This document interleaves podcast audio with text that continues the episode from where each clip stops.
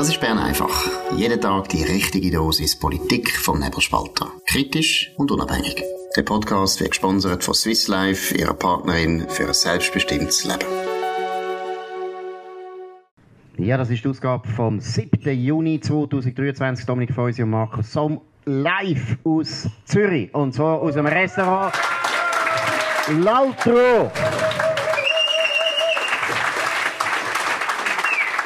Also, danke vielmals. Danke, dass ihr alle gekommen sind, so zahlreich. Das freut uns sehr. Zweitens, Lautro, Sternenstraße 11 in 8002 Zürich. Ich mache jetzt Werbung, ohne dass ich müsste, weil ich komme nicht über dafür. Aber das ist eines der besten Restaurants, die ich kenne von der ganzen Stadt Zürich. In dem Sinn, noch einmal klatschen. Ja gut, also wir haben heute äh, folgende Themen. Vor allem wichtig sind natürlich die Umfragen, die heute zufälligerweise beide zur gleichen Zeit erschienen sind, sowohl in der Tamedia wie in der SRG. Umfragen zu der Abstimmung, die am 18. Juni stattfindet in der Schweiz. Dominik, was sind da die wichtigsten Erkenntnisse? Ja, ähm, jetzt gehen wir zuerst zur Umfrage, die Livas gemacht hat für Tamedia. Sieht für äh, das Klimaschutzgesetz ein Ja mit äh, 56 Prozent. Das ist nicht wahnsinnig viel, wenn man noch daran denkt, dass es beim Klimaschutzgesetz sicher die sogenannte soziale Wünschbarkeit gibt, die dazu führt, dass mehr Leute Ja sagen, als wirklich Ja stimmen. Dann ist der Abstimmungsausgang noch nicht im Trockenen. Ähm, äh, dort ist klar, die Mehrheit der Freisinnigen sagt Nein, das hat Partei nicht gecheckt, aber das ist halt so. Gut, bei der Mindeststeuer, dort ist es deutliches Ja, dort ist man äh, bei über 70 Prozent im Jahr und beim Covid-Gesetz, äh, dort ist man bei über 60 Prozent im Jahr. Interessant ist, dass bei SRF das viel extremer ist. Also bei SRF, ähm, das ist die Umfrage, die vom GFS Forschungsinstitut Bern gemacht wird, dort sagt man 63 Prozent Ja beim Klimaschutzgesetz äh, bei der Mindestbesteuerung 73 Prozent und beim Covid-Gesetz 67 Prozent. Das ist interessant. Also die SRF-Umfrage, die ist obrigkeitstreuer.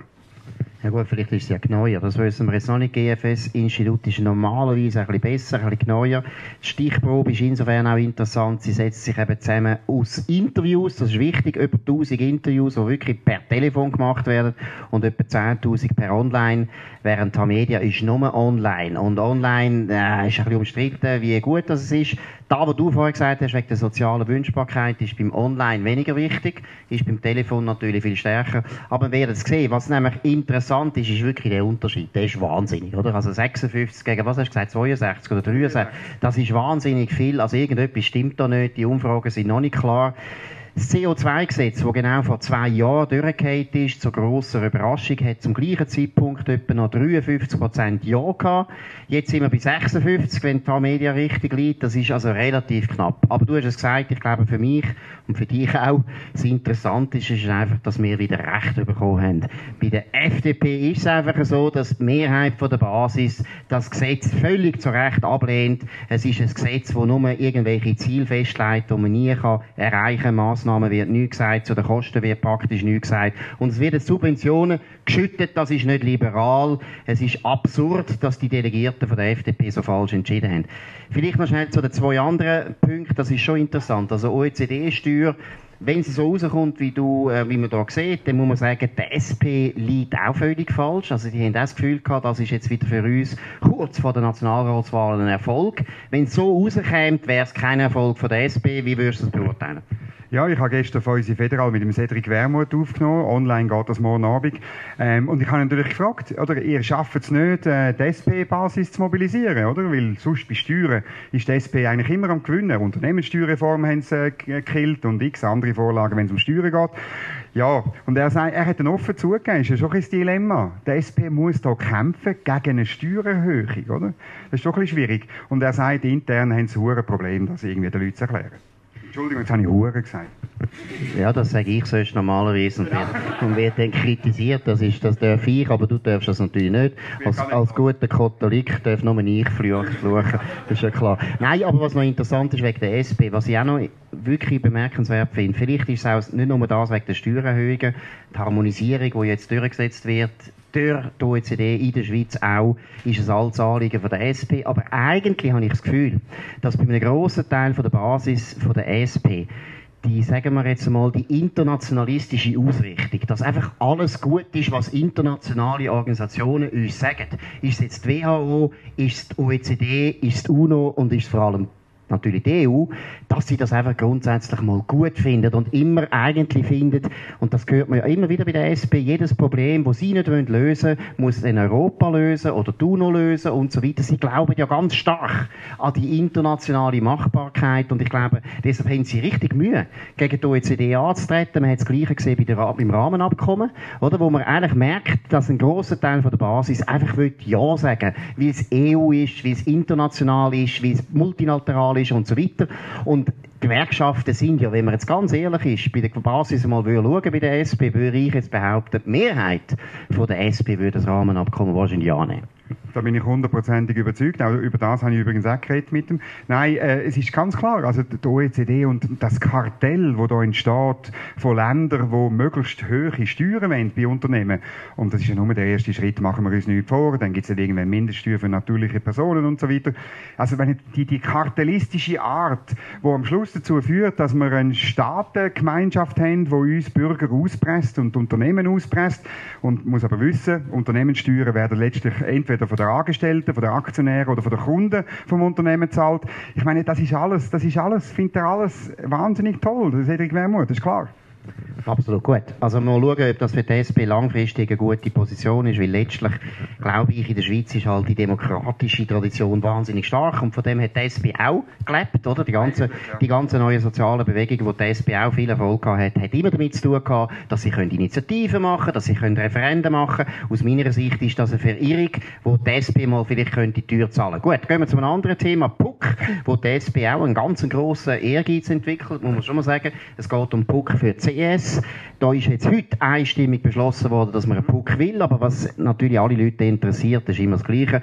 Personalien, Roger Nordmann, Fraktionspräsident von der SP, hat plötzlich, er hat natürlich gemerkt, er wird nie mehr Bundesrat, jetzt gibt er das Amt ab, jetzt wird der Puck Präsident werden, aber auch sonst sind andere Leute äh, interessiert. Was ist da der Stand? Ja, eben, gestern sind Fraktionssitzungen gewesen. Es hat dann, äh, die SP, muss man schon sagen, sie macht das clever. Sie schickt dann eben am 3, hat sie ein Mail rausgeschickt, es gäbe Point de Presse vor ihrem Fraktionszimmer. Und dort werde präsentiert, wer denn da irgendwie kandidiere für die PUC und fürs Präsidium. Und, äh, ja, da kommen halt dann zehn Journalisten. Also ich bin auch der gewesen, natürlich, ich wollte es ja wissen. Und die anderen machen das aber nicht, interessanterweise, oder? Es ist nur die SP, die es macht. Also bitte, andere Parteien, bitte lernen. Von den Linken lernen heißt siegen lernen, würde ich da sagen. Also gut, in der muss ich sagen, heute Morgen einstimmig, das gibt es selten, wirklich einstimmig im Nationalrat, wir machen den Puck. Nächste Woche ist dann das noch im Ständerat, das wird auch einstimmig durchgehen.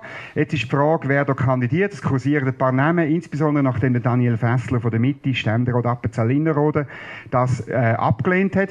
Und ist ja lustig, wo ich gelesen habe, warum, und ich kenne Daniel Fessler relativ gut, er hat einfach gesagt, oder das ist so eine Belastung, das geht eigentlich nur, also den Satz hat er nicht gesagt, ähm, hat er sollen sagen, aber es geht halt nur, das Präsidium kannst du nur machen, wenn du Profipolitiker bist. Wenn du noch ein bisschen Milizpolitiker bist, wie eigentlich alle sollten sein, dann kannst du es nicht. Und der Roger Nordmann ist ein Profipolitiker, der sieht sich da, er hofft auch, du hast den Bundesrat angesprochen, er hofft natürlich auch, dass das ist seine letzte Chance, Markus. Wenn er es jetzt nicht packt, wenn er jetzt zwei Jahre lang, und er hat betont, er werde schauen, dass dann die gute Regulierung, das ist sein erstes Argument in dieser Präsentation. Es ging ihm darum, dass man eine bessere Regulierung anbringen. Er hat nicht zuerst gesagt, ich will dieser Sache auf den Grund gehen und dann schauen wir dann weiter, sondern zuerst er gesagt, es geht um die Regulierung.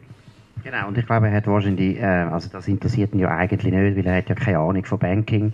Also der hat sich ja, jetzt die ganze Zeit, der hat sich, er hat sich die ganze Zeit jetzt mit, ökologischen, mit dem ökologischen Umbau äh, befasst und merkt jetzt langsam, dass das auch nicht mehr so extrem erfolgreich ist und nicht mehr so gut läuft, wie er es gerne hätte. Deshalb muss er jetzt abspringen.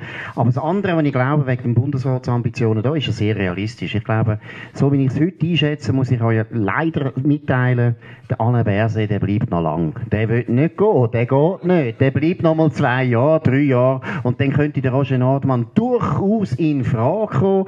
Er kann auch gut Deutsch, also muss man zugeben. Also er hat alle Voraussetzungen, dass er noch Bundesrat werden ja, und als Deutsch hat er gelernt, er hat nämlich, jetzt bin ich mir sicher, eins, zwei oder mehr Semester in Bern studiert, Volkswirtschaft. Jetzt weiß ich nicht genau, ob das der Grund ist, dass er von Volkswirtschaft nicht so viel versteht, weil sie in einer Fremdsprache gelernt hat. Und er hat dort zusammengewohnt, lustigerweise mit einem guten Freund von mir, der jetzt Weinbauer ist im Wallis. Und ich glaube, er bringt die SP schon auf 13 Prozent, aber was ein guter Walliser Wein hat. Gut, aber da muss ich ja sagen, der Weinbauer ist wahrscheinlich auch völlig unfähig. Der, der arme Sieg, der hat wahrscheinlich gar keinen Wein, den man kann trinken kann. Erstens ist er aus dem Wallis, zweitens ist er katholisch, das kann ja nicht gut kommen. Nein, Nein das stimmt gar nicht. Wenn wir da alles wieder korrigieren, ich liebe die Walliser. Die Wallis. Nein, jetzt ernsthaft, ausser sie heissen Roberto Schmidt. Genau. Aber das lassen wir jetzt sein. Gut, wir kommen zu einem anderen Thema, das ganz wichtig ist, Avenir Swiss. Das ist ein Think Tank, der eigentlich liberal sein will. Und es ist auch ein Think Tank, der sich immer immer bemüht, dass man irgendwie merkt, dass es ihn überhaupt gibt. Aber niemand merkt es. Nur wir merken es, weil wir regen uns auf ab und zu über Avenir Suisse. Wir sind die Einzigen, die über Avenir Suisse reden. Sie tun uns aber für das eigentlich nicht unbedingt lieben. Und sie haben so ein sogenanntes Erosionsmonitor. Das ist so eine wie soll man dem sagen, das ist ein Seismograph vom Phantomschmerz. Oder? Es geht darum, herauszufinden, ah, die bilateralen Verträge, die gehen immer mehr kaputt, immer mehr kaputt, immer mehr kaputt und wir, und wir merken es gar nicht. Wir haben immer noch tiefe Arbeitslosigkeit, wir haben ein gutes Wachstum, die anderen Europäer haben mehr Mühe. Wir sehen gar nicht, dass es richtig Probleme gibt, aber da bin ich Swiss tut uns belehren, wo sind Probleme, Dominik?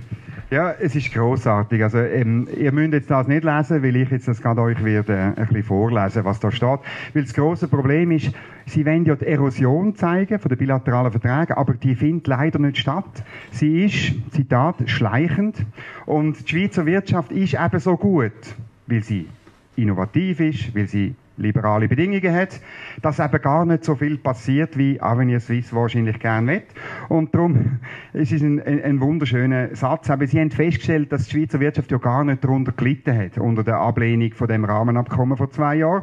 Und das erklären Sie folgendermaßen, und ich zitiere, dass die Schweizer Industrie die zusätzlichen Marktzutrittshürden bisher mit nur geringem Schaden gemeistert hat, ist der vorausschauenden Unternehmensführung vieler Experten exportorientierten Firmen zu verdanken.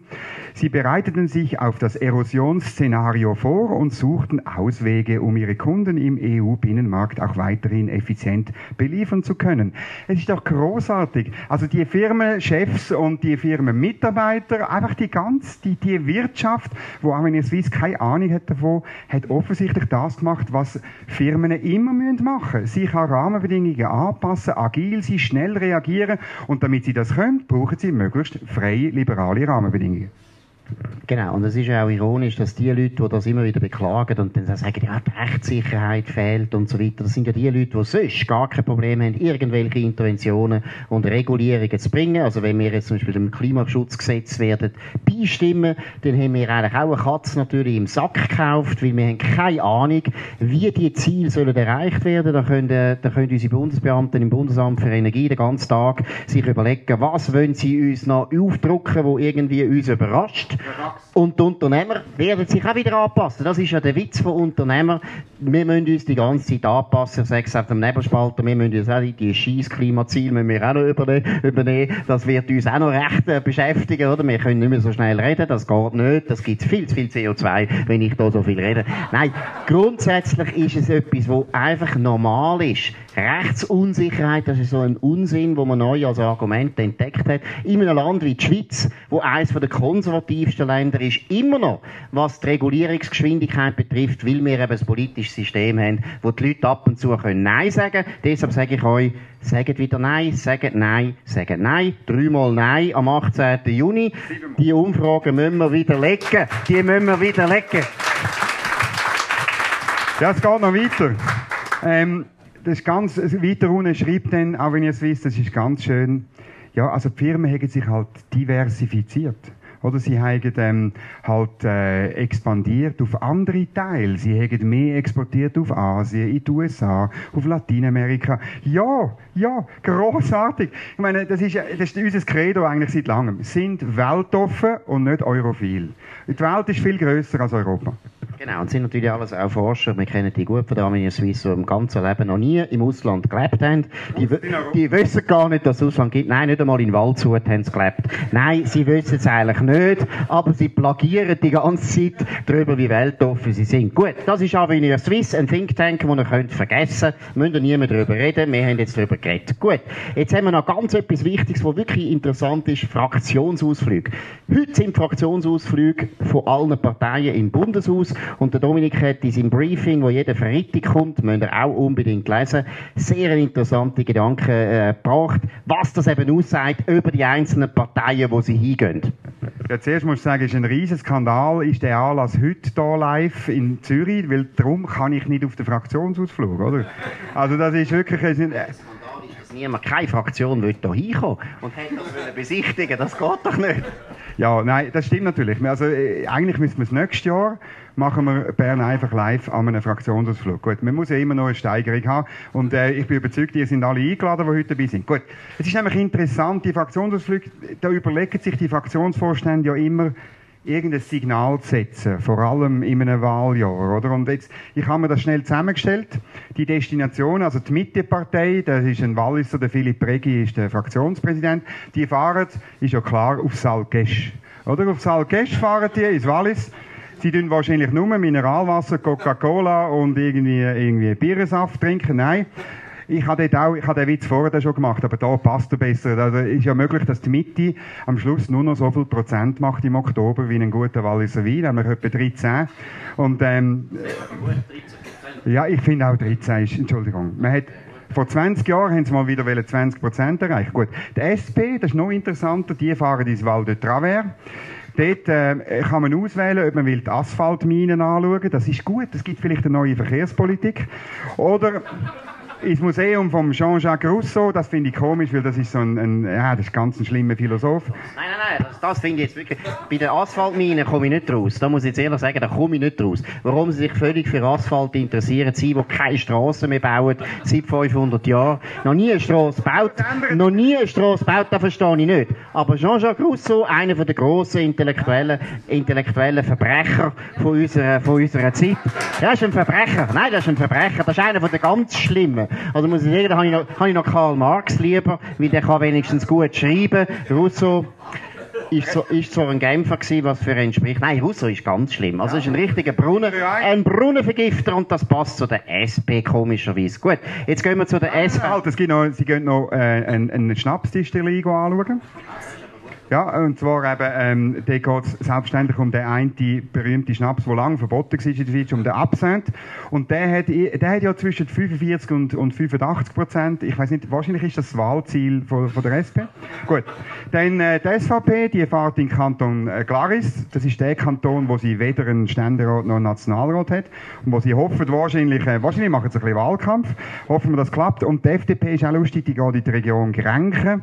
Und da geht sie Firmen anschauen anschauen, ähm, darunter eine Velofabrik, eine BMC und eine Fabrik von Zahnimplantaten. Das finde ich hervorragend. Also man kann zuerst Velo fahren und wenn es einem auf die Schnitze haut, kann man noch ein neues Gebiss machen. Wir wünschen kein Hals- und Zahnbruch. Genau, das ist richtig für eine zahnlose Partei. Gut, jetzt gehen wir wichtig zu, oh, unsere Lieblingspartei, die Steinzeitpartei, geht in die Steinzeit. Und zwar ins Fricktal, gehen sie Dinosaurier anschauen. Sie suchen, sie suchen Dinosaurier im Fricktal. Nein, es geht um den biologischen Landbau, der nicht funktioniert, wo, wo nichts mehr wächst, das gehen sie jetzt anschauen. Und die Grünliberalen. Ja, die Grünliberalen, ganz urban, gehen auf Zürich. Die hätten hier hinkommen Warum sind die nicht da? Das ist ein riesiger Skandal. Gut, äh, Sie gehen äh, ETH Hönkerberg und äh, wahrscheinlich müssen Sie dort erklären, Sie sind ja zwar, äh, Sie haben beim Gentech-Moratorium, sind Sie zwar dafür gewesen, da die neue Gentech-Schnipselmethode, aber für das generelle Gentech-Verbot sind Sie dann immer noch gewesen. Das ist so eine blöde Position, oder? Und, und äh, hoffentlich gehen Sie heute an ETH Hönkerberg und dann werden Sie bekehrt und sind endlich wieder ein bisschen liberal. Ja, ich weiß nicht, ob man der ETH noch bekehrt wird zu der richtigen Sache. die ETH ist ja auch langsam eine grünliberale technische Hochschule von der Stadt Zürich. Gut, jetzt noch etwas anderes, eine ganz erfreuliche Geschichte aus Olten. In Olten ist es wieder mal darum gegangen, den Bürger zu belehren, wie er sich soll verhalten. Das ist ja extrem beliebt in der heutigen Zeit. Wir sind ja alles Idioten und ohne Beamte wissen wir gar nicht mehr, wie wir uns verhalten müssen. Und Olten hat das jetzt probiert. Was ist passiert? Ja, also ihr habt ja sicher, also ich weiß nicht, ja, vielleicht sehen ihr das anders, aber mal, ich, der zu Bern wohne, muss sagen, Bern wird immer grusiger, immer dreckiger, immer schlimmer und äh, vor allem, eben, es wird alles umgeschossen. Ich probiere dann alle ein bisschen Vorbild zu sein, ich finde, das ist ganz wichtig, also wenn ihr etwas seht, am Boden liegen, tun wir es auflesen und vor Augen von der gesammelten Öffentlichkeit das in Güssel, das ist nämlich vorbildlich. Das müssen wir unbedingt machen, das ist ein Aufruf. Aber äh, also Kaugummi, die am Boden kleben, das ist dann ein bisschen schwierig, ich zu, mache ich auch nicht. Jetzt in Olten haben sie Folgendes gemacht, nämlich die Stadtwerke. Man sieht auch auf dem Bild, das ich unten dran verlinke, im Artikel von 20 Minuten, die haben mit grünem, mit grünem Farbspray einfach jeden Kaugummi, der am Boden klebt. Und zwar egal, ob er äh, von heute ist oder eben aus der grünen Steinzeit, wahrscheinlich haben sie drum grüne Farbe genommen, haben sie mit einem Kreisli so markiert. So, äh, es ist darum gegangen, die Leute aufmerksam machen auf, eben auf das Littering-Problem. Das Problem ist, äh, die Polizei hat das nicht gut gefunden. Die sind sofort gekommen und haben das Gefühl gehabt, da sind Sprayer am Werk. Nein, ich finde, du hast jetzt äh, es ein bisschen falsch, das ist immer viel interessanter, Sie, du es falsch erzählt. Der Witz ist, Passanten haben das Gefühl gehabt, das sind wieder die verdammten Grünen, die unsere Stadt, die unsere Stadt kaputt machen, die irgendwie sich ankleben und sonst irgendwelche, oder den Fluss dann grün färben, das ist auch noch beliebt bei den Grünen, und haben deswegen die Polizei alarmiert. Und dann ist die Polizei gekommen, zu und hat die Leute alle auseinandergenommen, die vom, eigentlich vom Werkhof von Olten sind. Aber jetzt, was ich wirklich interessant finde, und das ist wirklich typisch für unsere Zeit, oder? Ich meine, erstens, Littering, was hat das ja schon mal, der Begriff regt mich auf. Können wir nicht mehr Deutsch? Wir wissen ganz genau, was es ist. Sauahnung hinterlassen, das wollen wir nicht. DNA von der Schweiz ist etwa seit 700 Jahren. Und ich sage es im Fall ehrlich, ihr müsst mal alte Reiseberichte lesen aus dem Mittelalter. Die Schweiz ist schon im 16. Jahrhundert bekannt dafür gewesen, dass es schaurig sauber ist. Die Engländer, die Deutschen oder die Franzosen, die in die Schweiz gekommen sind und gereist sind, haben alle gesagt, das ist ja wahnsinnig, wie das sauber ist. Was ist los?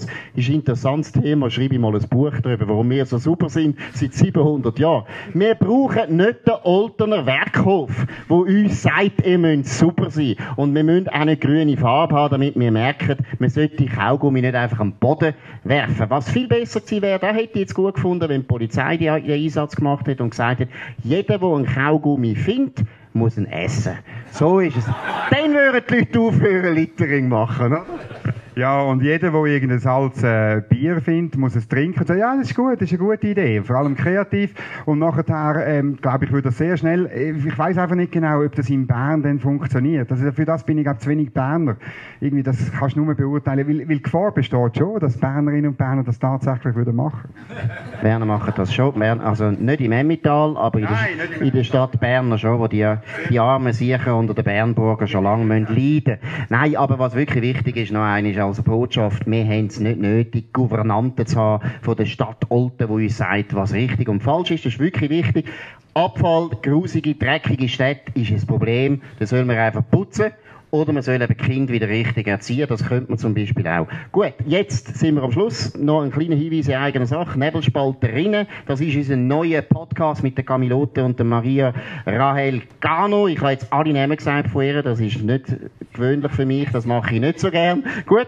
Aber das ist ein ganz guter Podcast von diesen zwei Redaktorinnen vom Nebelspalter. Hört mal rein. Jeden Freitag ist das am Morgen. Tun wir es neu ausspielen. Das ist es von Bern einfach live aus dem Restaurant Restaurant Altro. Beste, beste, beste, beste Restaurant, beste Restaurant mit dem besten Publikum, mit dem besten Publikum. Danke vielmals für die Aufmerksamkeit.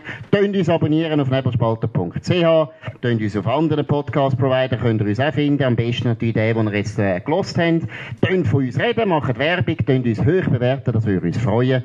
Und wir hören uns wieder morgen zur gleichen Zeit auf dem gleichen Kanal. Nicht mehr live, aber wir machen das wieder. Wir haben so ein unglaublich gutes Publikum, von dem her die klatschen, die klatschen auch immer genau dann, wenn wir sagen, ihr müsst klatschen, dann die klatschen. Also ist wirklich gut. In dem Fall, auf Wiederhören.